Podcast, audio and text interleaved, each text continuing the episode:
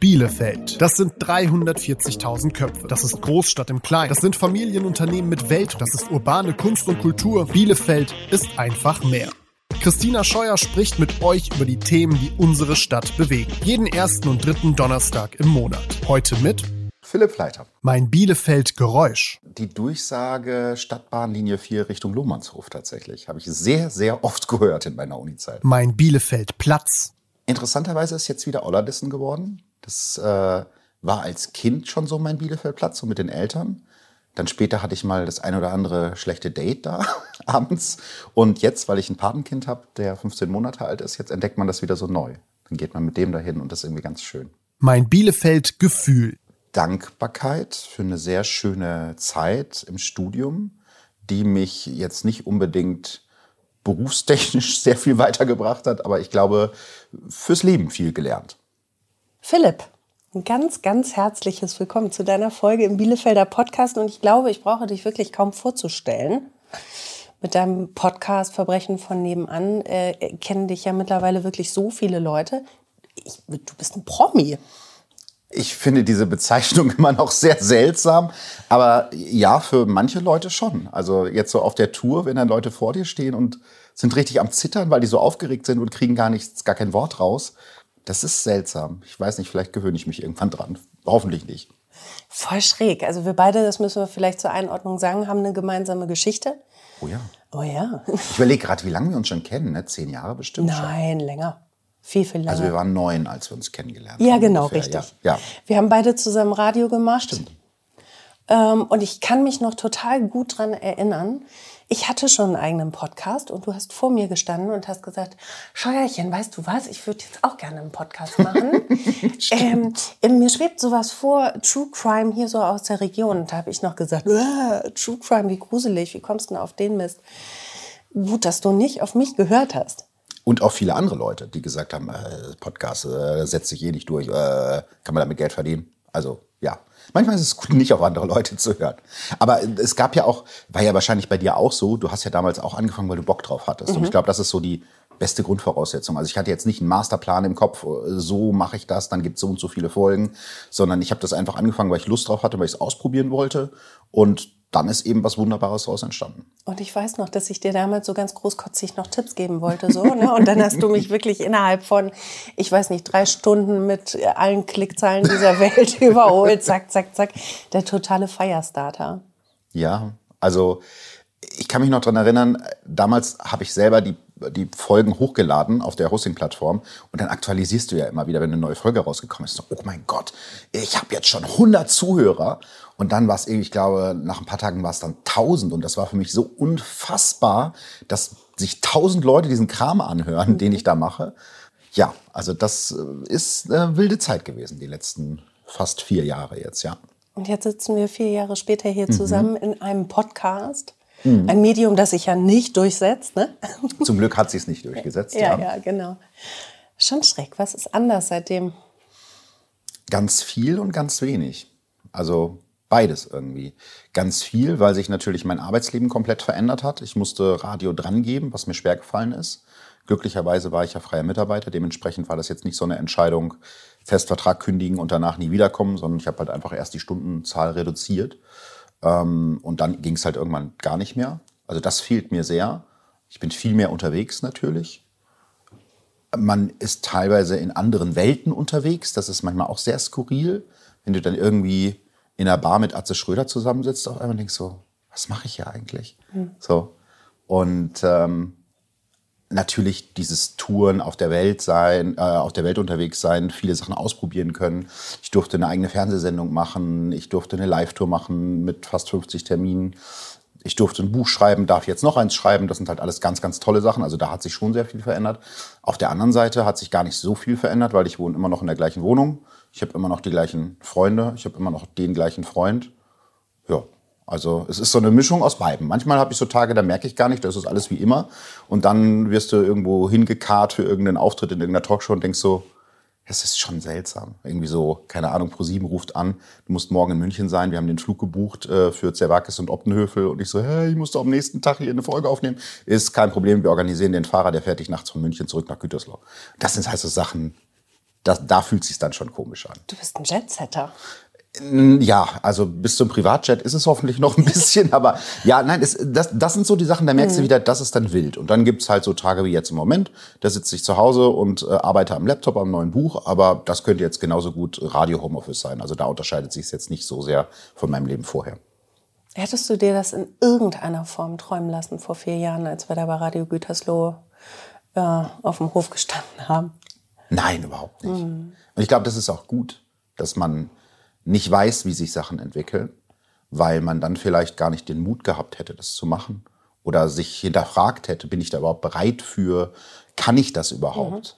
Ähm, das ist eine Frage, die ich mir meistens erst stelle, nachdem ich Sachen zugesagt habe, was einerseits eine gute, andererseits auch eine schlechte Eigenschaft ist. Also zum Beispiel, als ich gefragt wurde, hey, kannst du dir vorstellen, eine Fernsehsendung zu machen, habe ich natürlich im jugendlichen Leichtsinn gedacht, das ist so lange beim Radio moderiert, Fernsehen, das kann ja nicht so schwierig sein. Und dann stehst du da auf einmal vor so einem Team mit 50 Leuten und wirst irgendwie ausgeleuchtet und irgendwer zuppelt an deinem Kostüm rum und sagt, nee, das geht nicht, das wirft Falten und ähm, da habe ich dann gedacht, hm, hätte ich das vorher gewusst, hätte ich es vielleicht nicht gemacht, aber manchmal ist es gut. Ich glaube, du musst dich einfach dann in Sachen reinwerfen, wenn sich eine Chance ergibt. So wie du das erzählst, klingt es gerade wie bei Harpe Kerkeling. Das Kein ist ein, Pardon. Es ist, ja, stimmt. Manchmal ist diese, diese Medienwelt, ich habe ja kein Pardon immer schon sehr, sehr geliebt. Mhm. Und jetzt, wo ich diese Fernsehwelt ein bisschen kenne, es steckt doch sehr viel Wahrheit drin. Bist du Heinz Wäscher geworden? Nein, Nein, ich hoffe hoffentlich nicht. dass ich Heinz äh, Wäscher geworden bin. Vielleicht eher die kleine Bettina. Die kleine Bettina war die, die die, Die sie mal singen, gemacht nein, die mal singen musste. Ach, die- ja, von der Mutter genau. immer, so Bettina, singen, singen. Und dann musste sie, mein Vater hat drei grunzende Schweine singen. Ja, das ist ein sehr, sehr schöner Film. Ja, fantastisch. Humor ist sowieso ein Mhm. wichtiges äh, Ding für dich, ne? Ja, absolut. Und ähm, es fließt jetzt, glaube ich, auch mehr in den Podcast ein, als es am Anfang der Fall war, weil ich am Anfang gar nicht wusste, wie macht man so einen Podcast überhaupt. Und meine Idee davon war eigentlich wirklich, die Fälle mehr in den Vordergrund zu stellen und mich nicht selber. Also ich hatte nicht das Gefühl, dass die Leute sich dafür interessieren, was ich zu Mittag gegessen habe. Ich glaube, dass immer noch, dass das nicht so viele Leute interessiert, aber ich habe halt gemerkt, es gibt sehr, sehr viele Crime-Podcasts, genauso wie es viele Talk-Podcasts gibt. Und am Ende des Tages, so kennst du das ja wahrscheinlich auch als Konsumentin, entscheidet man sich für den Podcast, wo man mit dem Host am ehesten irgendwie sich identifizieren kann oder den man mag aus, aus irgendwelchen Gründen. Und ähm, ich habe schon gelernt, dass die Leute sich auch für mich interessieren, was ich immer noch komisch finde. Wenn ich so Fragerunden mache, dann wollen die wissen, welche Schuhgröße ich habe oder so. Wo ich mir denke, hä, das ist ja total skurril.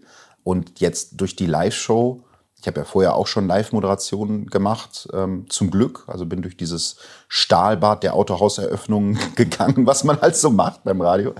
Und da habe ich dann auch gedacht, als es dann hieß, okay, du machst jetzt eine Live-Tour, ich kann mich da jetzt nicht stumpf zwei Stunden hinsetzen und irgendwie den allergruseligsten Kriminalfall vorlesen oder vortragen und alle Leute gehen heulend nach Hause und schließen sich zu Hause ein und sagen, die Welt ist ein furchtbarer Ort. Das heißt, ich habe dann schon versucht, Fälle zu finden, die vielleicht auch ein bisschen skurril sind und das auch durch Humor aufzulockern. Und das hat ziemlich gut funktioniert. Also mein Ziel war, dass die Leute irgendwie einen schönen Abend haben und lachen. Und das ist ganz schön, dass das funktioniert hat. Aber auch was von dir mitkriegen. Genau. Ja. Aber jetzt mal ehrlich, ist es denn nicht auch irgendwie schön zu sehen, da interessieren sich Menschen für mich? Natürlich, So. natürlich. Also wir sind ja nicht zum Radio gegangen, weil wir so schüchterne Menschen sind, sondern wir haben ja alle wahrscheinlich irgendwie eine kleine Störung, die in den Medien arbeiten. Ganz bestimmt Sonst sogar. würde man sich diesen Job ja nicht aussuchen. Und ähm, wenn ich jetzt zurückdenke an so die Radiozeit, wo du immer diese Vorgaben hast, du kennst das ja auch, ne? 1,30 und da muss 53 Mal dann der Claim wiederholt werden, äh, der beste Mix muss einmal vorkommen und ne, Musikmoderation und auf die Rampe und bloß nicht so lange quatschen und so. Und jetzt habe ich einfach einen eigenen Podcast, wo ich erzählen kann, was ich will und wie lange ich will. Wenn ich Lust habe, kann ich zwei Stunden reden. Wenn ich nicht so viel Lust habe oder der Fall das nicht so hergibt, eine halbe Stunde. Das ist natürlich schon schön. Ähm, wobei man, glaube ich, auch nicht anfangen sollte, sich dann selber zu sehr zu überschätzen und zu denken, ja, ich rede jetzt wirklich nur zwei Stunden über mein Mittagessen. Ich glaube, dann springen die Leute auch irgendwann ab. Was haben denn die letzten vier Jahre mit deinem Selbstwert gemacht? ein Auf und Ab, würde ich sagen. Ich glaube nicht, dass ich selbstbewusster bin als vorher. Also, dass ich jetzt irgendwie die Nase weiter oben trage, glaube ich nicht. Ähm, weil ich einerseits von Leuten umgeben bin, die mich schon sehr lange kennen, was, glaube ich, sehr gesund ist. Ich habe zum Beispiel einen Freund, der True Crime Podcast gar nicht hört, weil mir das viel zu gruselig ist. Also dem muss ich praktisch mit vorgehaltener Waffe dazu zwingen, meine Folgen zu hören. Kann ich Ähm, total verstehen. ja. Ich finde es auch, also bei drei auch. Fragezeichen bin ich schon raus. Okay. Furchtbar. Ja, also da- das, was ich aber auch komplett legitim finde. Und ich habe ja auch Eltern, die jetzt nie so waren, dass die mich so hoch gepusht haben. Und das Beispiel von ProSieben hatte ich ja gerade schon erzählt. Dann bin ich da in so einer Live-Talkshow mega aufgeregt. Live-Fernsehen ist nochmal was ganz anderes. Und ähm, habe dann nachher irgendwie in die Familien-WhatsApp-Gruppe geschrieben, so, und habt jetzt geguckt? Und die einzige Nachricht von meinem Papa war, ja, du hast schon ganz schön breitbeinig da gesessen, das sah nicht gut aus. Und das holt einen dann schon wieder runter. Und natürlich ist es wahnsinnig schön und gibt unglaublich viel Kraft, wenn die Leute sagen, ey, ich liebe das, was du machst. Und manchen bedeutet das auch unglaublich viel, die mir dann gesagt haben, hey, ich hatte so eine ganz schlimme Zeit mit einer Trennung durchgemacht zum Beispiel und du hast mich dadurch begleitet. Das ist wunderbar. Oder Leute sagen, hey, ich habe mich jetzt entschieden, ich gehe zur Staatsanwaltschaft. Ich habe mich durch deinen Podcast äh, in meinem Berufswunsch bestärkt gefühlt und ich mache das jetzt. Oder als ich mich in dem Podcast geoutet habe, ist das falsche Wort, weil eigentlich war das jetzt nichts Neues für alle, die mich kannten, aber ich habe es dann im Podcast auch nochmal offiziell gemacht. Und wenn dir dann irgendwie ein 16-Jähriger vom Dorf schreibt so, ey, das hat mir so viel Kraft gegeben und das ist so schön, das zu hören, das macht natürlich was mit einem. Auf der anderen Seite bist du aber auch permanenter Bewertung ausgesetzt und auch negativer Bewertung. Und das kann einem dann die Laune schon wieder vermiesen, wo ich dann manchmal denke, ist es das wirklich wert? Ähm, weil ich bin immer noch nicht so abgestumpft, dass mir das egal ist. Ich arbeite daran und ich versuche da besser zu werden und lese auch viel weniger als vorher. Aber wenn du unter einem Post 99 begeisterte Kommentare hast und einen, der sagt, keine Ahnung, also diese Folge, also äh, lustig bist ja nun mal nicht, ne? Also das lass mal lieber sein. Natürlich tut das was mit dir. So, dann denkst du auch drüber nach. Also es ist so beides. Ich habe das auch gar nicht gefragt ähm, mit dieser Zielrichtung, bist du hochnäsig geworden, sondern so wie ich dich wahrgenommen habe in unserer Radiozeit, warst du ja auch ein sehr extrovertierter Ja. Typ immer, auf Ja. jeden Fall, aber auch jemand, der sehr verletzlich ist. So habe ich Ja. dich zumindest wahrgenommen. Absolut. Und deswegen kann ich mir schon vorstellen, dass es auf der einen Seite genau wie du Mhm. beschreibst. Ne? Es ist schön zu sehen, was sich da an guten Dingen entwickelt. Aber ich glaube, mich würde das schon ähm, erschüttern, wenn, wenn ich permanent bewertet würde. Also ich kenne das ja auch in, in einem kleinen Rahmen. Ist beim ne? Radio Und, ja, genau. Auch so. äh, Das ist schon, also braucht man schon einen starken Selbstwert. Tust du was für deinen Selbstwert? Also irgendwas außerhalb dieser ganzen Podcast-Blase? Ja, also ich versuche die Podcast-Blase aus meinem Privatleben möglichst rauszuhalten und dann wirklich den Laptop zuzuklappen und nicht mehr über Fälle nachzudenken. Ähm, ich wohne immer noch da, wo ich immer gewohnt habe, in Gütersloh. Ich glaube, das ist auch ganz gut. Äh, ich bin sehr oft beruflich in Köln, weil zum Beispiel mein Management da ist. Äh, ähm, RTL ist da, mit denen ich ja zusammenarbeite. Viele Drehs sind da und das ist dann immer so eine ganz eigene Bubble, wo du mit irgendwelchen Comedians dann abends an der Bar sitzt und es ist lustig und es ist cool. Ich bin sehr dankbar dafür, dass ich das erleben darf. Aber auf der anderen Seite, ich glaube, wenn du dich nur darin aufhältst, dann ist das ungesund. So. Und ich habe gelernt, aber das war schon zu Radiozeiten so, weil ich irgendwann mal an einem Punkt war, wo ich nicht mehr konnte. Das ne, kenn, kennst du ja auch, ne? dass man irgendwann merkt, man, man läuft so vor eine Wand und auf einmal geht gar nichts mehr.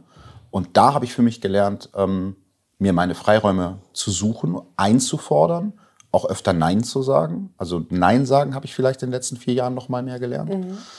Und auch mal egoistisch zu sein im Sinne von, ich muss jetzt nicht auf diesen Geburtstag gehen zum Beispiel. Früher hatte ich immer das Gefühl, auch im Privatleben allen irgendwie gefallen zu müssen.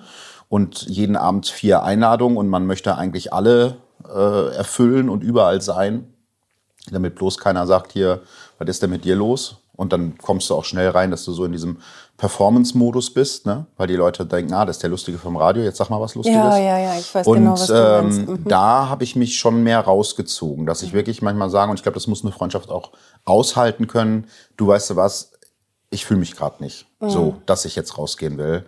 Ähm, lass uns das ein anderes Mal machen. Und das äh, hilft mir, glaube ich, jetzt gerade sehr. Ich glaube, wenn wir beide Software entwickeln würden Mhm. Und mit den Begriffen Frontend und Backend Mhm. arbeiten würden, dann würde man ja sagen, also Frontend das, was man so sieht, ne, wie die Website irgendwie gestaltet ist und Backend das, was da im, Mhm. Ja. im Hintergrund passiert. Bei dir auch super schönes Mhm. Frontend, aber auch ein Backend, was durchaus auch pflegeintensiv ist, kann man das sagen? Absolut. Ich glaube, das ist bei jedem Menschen so. Und du zahlst ja auch, oder ich zahle, ich kann ja jetzt nur von mir sprechen, für das, was da jetzt passiert und diesen Ruhm in Anführungsstrichen, ähm, auch einen hohen Preis. Du hast viel weniger Zeit für deine Freunde. Äh, du siehst manche Leute monatelang nicht, weil es gerade einfach irgendwie nicht passt. Ähm, als ich auf Tour war, wusste ich schon anderthalb Jahre im Voraus, was ich am 23. September 2022 mache. Ach du liebe Güte. Das sind halt so Sachen, die machen dir natürlich Angst. Ähm, du hast jetzt nicht in meinem engen Freundeskreis, aber im weiteren Bekannten- und Kollegenkreis auch Leute, die du verlierst, weil die vielleicht sagen, äh, ja, der ist voll anders geworden. Äh, jetzt hat der so einen teuren Urlaub gemacht, habe ich bei Instagram gesehen, der ist gar nicht mehr wie früher und so. Und es wird halt auch sehr viel über dich geredet. Ne? Nicht alles bekommt man mit. Aber ja, man zahlt doch einen, einen, einen hohen Preis dafür. Und da muss man immer aufpassen, dass die Seele keinen, keinen Schaden nimmt. Und deswegen ist, glaube ich, Nein sagen und Sachen absagen so wichtig. Was ich geil finde, ähm, du hast ja dein Outing gerade schon angesprochen, ne? ähm, du nutzt ja deine Reichweite, die ja mittlerweile einfach riesig ist, auch genau für solche Themen. Ne? Um, ähm, ja, um was genau zu tun? Also du hast es ja eben schon beschrieben, ne? also wenn dir jemand schreibt und sagt, du hast mir Ja. so geholfen. Also ich meine, wie, wie schön ist so ein Gefühl? Ja, das war halt auch eine Reise. Am Anfang habe ich gedacht, ich will mich selber gar nicht so in den Vordergrund stellen, weil ich dachte, das interessiert die Leute gar nicht. Habe dann gemerkt, okay, die interessiert das, was ich mache, wer ich bin, wofür ich stehe, so. Und auf der anderen Seite ist es auch immer so eine Gratwanderung, weil mit jedem bisschen, dass, dass du dich öffnest, machst du dich ja auch verletzlicher. Und die Frage ist ja, wie nah willst du auch fremde Leute in dein Leben reinlassen? Ne? Also Beispiel, ich spreche darüber, dass ich einen Freund habe, ich würde aber niemals seinen Namen nennen und es wird auch keine Fotos von uns irgendwie geben, weil das ist unser Bereich und er will das zum Glück auch nicht. Ähm, das heißt, wir werden jetzt nicht irgendwie über einen roten Teppich laufen oder beim Sommerhaus der Stars auftreten, Oh, was ich ein bisschen schön. schade Nein, finde. bitte mal, lass das. Lass das. Aber ja, also das sind, das sind natürlich so Sachen, wo man dann so ein bisschen gucken muss. Und ja, ich habe dann relativ schnell gelernt, ich glaube, das ist dieses schöne alte Spider-Man-Zitat, aus großer Kraft erwächst große Verantwortung. Weil wenn du eine Reichweite hast, kannst du die natürlich dafür nutzen, möglichst viele Rabattcodes unters Volk zu bringen, was jetzt auch an sich nicht verwerflich ist. Oder du kannst sagen, ich positioniere mich zu Dingen, die mir wichtig sind. Und das ist ja etwas, also gerade wenn es jetzt um, um so queere Themen geht, das begleitet mich ja schon mein ganzes Leben. Also es ist ja eigentlich natürlich darüber zu sprechen. Und ich will auch nicht nur darüber sprechen, aber ich glaube, es ist wichtig, weil eben viele Leute, die damit keine Berührungspunkte haben, die dann sagen, ja, wieso ist doch alles in Ordnung? Und dann sagst du, nein, es ist nicht alles in Ordnung, weil zum Beispiel die Suizidrate bei queeren Jugendlichen immer noch viel, viel höher ist als bei heterosexuellen Jugendlichen. Und weil wir auch immer noch nicht an dem Punkt sind, dass man überall in Deutschland als schwules oder lesbisches oder Transpärchen ähm, sicher auf die Straße gehen kann. Und solange wir da nicht sind an dem Punkt, muss man auch immer und immer wieder darüber reden, auch wenn das Leute nervt, was ich verstehen kann. Ähm, aber sich jetzt zurückzulehnen und sagen, ja, ist ja alles fein, ähm, damit ist ja auch keinem geholfen. Das ist halt irgendwie ein Herzensthema von mir. Und wenn ich da die Möglichkeit habe, was zu beizutragen, dann nutze ich die natürlich. Super. Ist es, ne? Ja, es ist, ist schön. Also äh, natürlich kriegst du dann Nachrichten nur so, äh, nerv mich nicht, mach mal deine Fälle und halt die Schnauze. Auch das ist halt dann dabei. Aber das muss man, glaube ich, aushalten. Und wenn dann wirklich nur eine einzige Person, so wie ich das gerade geschildert habe, irgendwo ein 16-Jähriger in, keine Ahnung, Hiddenhausen, äh, in einer äh, konservativen Umgebung, dadurch dann den Mut hat, zu seinen Eltern zu gehen, zu sagen, hey, ich bin übrigens schwul. Wie toll ist das? Also was für einen positiven Einfluss man dann, wenn es nur auf diese eine Person ist, das ist ja viel mehr wert als irgendwie äh, 600.000 neue Abonnenten, weil das ja wirklich life-changing ist. Und äh, das ist natürlich total schön, ja. Voll cool. Du hast eben Spider-Man zitiert. Mhm. Kann ich gar nichts mit anfangen. Aber was uns verbindet, Mhm. das sind die Golden Girls. Richtig. Was macht dich an den Golden Girls glücklich? Das ist eine gute Frage. Es ist, glaube ich, so ein Safe Space irgendwie, weil das immer schon da war. Ich habe das früher, also wirklich früher, liebe Kinder, daran könnt ihr euch nicht mehr erinnern, kam das nachts auf RTL. Und ich auch unter der Woche, ich weiß nicht, wie man das früher gemacht hat, als man noch zur Schule gegangen ist. Ich glaube, da brauchte man nur drei Stunden Schlaf. Irgendwie bis 1 Uhr nachts Golden Girls geguckt. Und es ist ja schon eine durchaus ältere Serie, aber viele Themen, die da behandelt werden, sind einfach total aktuell. Und ich liebe die Charaktere sehr, das Zusammenspiel der Charaktere. Und die Folgen sind ja alle ähnlich aufgebaut. Am Ende sitzen alle in der Küche und essen Käsekuchen. Und das ist so, du weißt, was passiert. Das ist wie drei Fragezeichen hören. Ne? Also du Aber viel, weißt, viel schöner. Ja, also für mich ist, Ja. ist beides schön. Aber ja, das ist, ja, es ist ein Safe Space. So. Und in diesem Zusammenhang, ich muss es auch noch mal erzählen, dass Ich wusste, dass du das erzählen das würdest. schönste Kompliment, was ich je in meinem Leben bekommen habe, das habe ich von dir bekommen. Ja, Kannst du ich dich noch mich- ich erinnern? Es ging, glaube ich, darum, welche von den Golden Girls du bist, oder? Genau. Du hast gesagt, willst du sagen, wer du Nee, bist? äh, wer ich bin? Ja. Ich habe ich hab, äh, behauptet, dass ich Blanche bin. Ja, ich, genau. Ne? Und ähm, ja, Und du hast äh, zu mir gesagt, ähm, du bist die garstige Sophia, aber dein Herz ist rein wie das von Rose. ja, das stimmt ja auch. Und das, das zitiere ich immer wieder, weil es das schönste Kompliment war. Weil du äh, genau wie ich einen sehr bösen Humor hast, aber eigentlich hast du ein sehr weiches und, und liebes und verletzliches Herz. Ja, aber so bist du ja auch, ja, oder? das stimmt. Aber man du kommst ja ja auch erstmal garstig rein. An, an, an der einen oder anderen. Ja, Ecke. das kann ne? durchaus sein, ja. Ja, ich weiß nicht, ob ich jetzt direkt garstig rein. Na, wahrscheinlich schon. Also äh, aus dem beruflichen Kontext Ja. kann ich mich schon erinnern, dass du ähm, schon, also nicht garstig, Muss aber auch man, mit muss man den Zuhörenden erklären, was wir mit garstig meinen? Sonst denken die irgendwie, ich werfe mit Handys wie Naomi Campbell oder so. ja, vielleicht muss man garstig einordnen. Du hast halt auch einen schon sehr, sehr äh, trockenen, bösen Humor. Ja, Also, das stimmt. Ja. ja, wo ich oft dachte, wenn das einer hört, wenn es da oben jemanden gibt und der hört, das komme ich bestimmt in die Hölle. Da werden wir stimmt. uns dann aber Da wahrscheinlich uns auf wahrscheinlich Humorebene begegnen. wahrscheinlich Ja, aber ja. das ist ja auch ein bisschen eine Flucht oder also ne, man hat ja beim Radio oft mit sehr viel Stress zu tun, das kennst du Mhm. auch. Man hat mit schlimmen Dingen zu tun und wenn ich da jetzt gar nicht lache und das kann ich wirklich äh, aus vollster Überzeugung sagen, in den letzten, keine Ahnung, wie lange bin ich schon beim Radio oder wie lange war ich beim Radio? Zwölf Jahre, 14 Jahre, 15 Jahre, ich weiß es gar nicht mehr. Ich habe in diesen ganzen Tagen, wo es immer wieder Tage gab, wo ich dachte, boah, ich hasse das hier alles. Die Kollegen gehen mir dermaßen auf die Nüsse, es ist super stressig. Aber an jedem Tag habe ich mindestens einmal laut gelacht. Und ich glaube, das ist das Schönste, was man über seinen Job sagen kann. Weil das ist am Ende des Tages, weißt du, wenn Leute zu mir sagen, oh, Podcast ist so toll und da muss man ja gar nicht viel machen und das ist voll easy und man wird voll reich damit. Und das ist auch ein Job, wo du genervt von bist, der dich stresst. Aber wenn du halt zwischendurch irgendwie lachen kannst einmal am Tag, dann ist doch alles gut. Ja, ich glaube, ähm, man braucht halt einfach diese Eskapismus. Mhm. Ähm, Möglichkeiten, ne? dass du zwischendurch das Gefühl hast, Ja. ich kann abstrahieren von dem, was gerade um mich herum passiert, ob es nun Corona ist, ob es ähm, Kriege sind, ob es dann auch der Alltag ist. Und du brauchst das wahrscheinlich, kann ich mir vorstellen, Mhm. wenn du dich immer zu mit diesen ähm, schrecklichen Fällen auseinandersetzt, dann brauchst du ja irgendwie eine Methode, um auch das äh, ja mal ein bisschen zu abstrahieren, oder? Humor hilft einem sehr, da durchzukommen, auf jeden Fall. Aber man kann auch meistens, selbst in den schrecklichsten Fällen, noch irgendwas Gutes finden. Also sei es der Ermittler, der nicht aufgegeben hat, oder die Familie, die nach einem schrecklichen Ereignis noch mal mehr zusammenwächst. Also ähm, du kannst eigentlich auch immer in allem Negativen was Positives finden. Und das ist irgendwie auch eine schöne Erkenntnis. Das ist so. Stellen wir uns jetzt mal vor, das ganze Podcast-Game zerbricht. Du hast keinen Job mehr, ich habe keinen Job mehr. Das wäre ärgerlich. Das wäre ziemlich ärgerlich.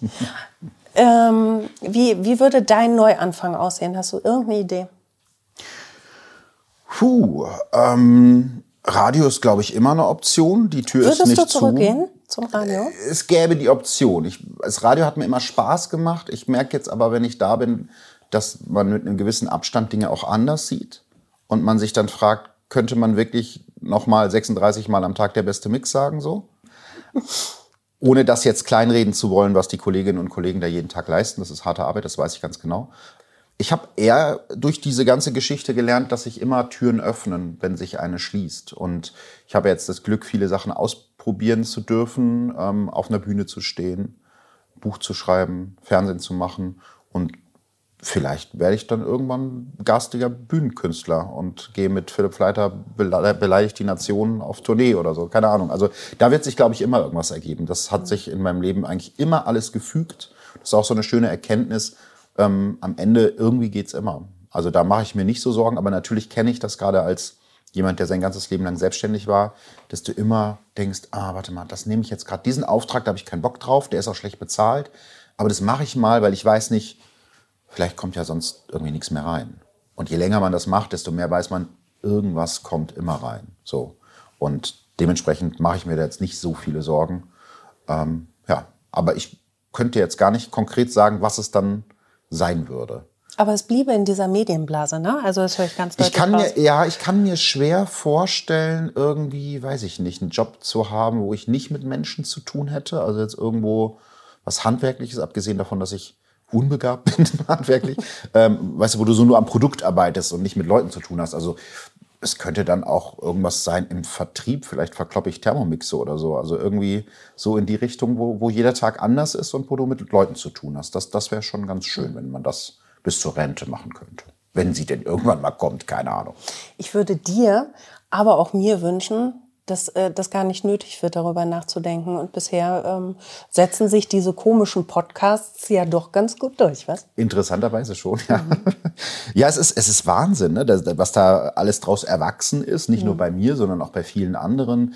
Ähm, und ich glaube, da sind wir noch lange nicht am Ende der Fahnenstange, weil es ganz viele Leute gibt, die das noch gar nicht benutzen. Also so eine ältere Generation. Ähm, wir haben jetzt vor einiger Zeit der, der Oma von meinem Freund, die ist 84, das jetzt mal erklärt, wie das funktioniert, weil die sagt, ich will das auch mal hören, was du machst. Und die war vollkommen fasziniert. Wie toll ist das denn? Ja. Da kann ich die ganze Zeit mir in aller Ruhe eine Geschichte hören. Wenn ich gerade, wenn ich gerade irgendwie in die Küche muss, dann kann ich es pausieren und höre danach weiter. Super. Also da ist das volle Potenzial, glaube ich, noch lange nicht erschlossen. Dann werden wir noch weiter zu tun haben. Davon gehe ich ganz stark aus, sowohl du als auch ich, ja. Und sonst bald dofern wir was aus. Sonst bei Dober nur das aus und verticken Thermomixe. Okay, abgemacht. Philipp, Sehr danke, schön. dass du da warst. Danke, dass ich äh, da sein durfte. Bielefelder. Der Podcast für Stadtmenschen ist das neue Format des Bielefelder Tipps Verlags, der Social Media und Podcast Agentur Kunden fokussiert und der Bielefeld Marketing.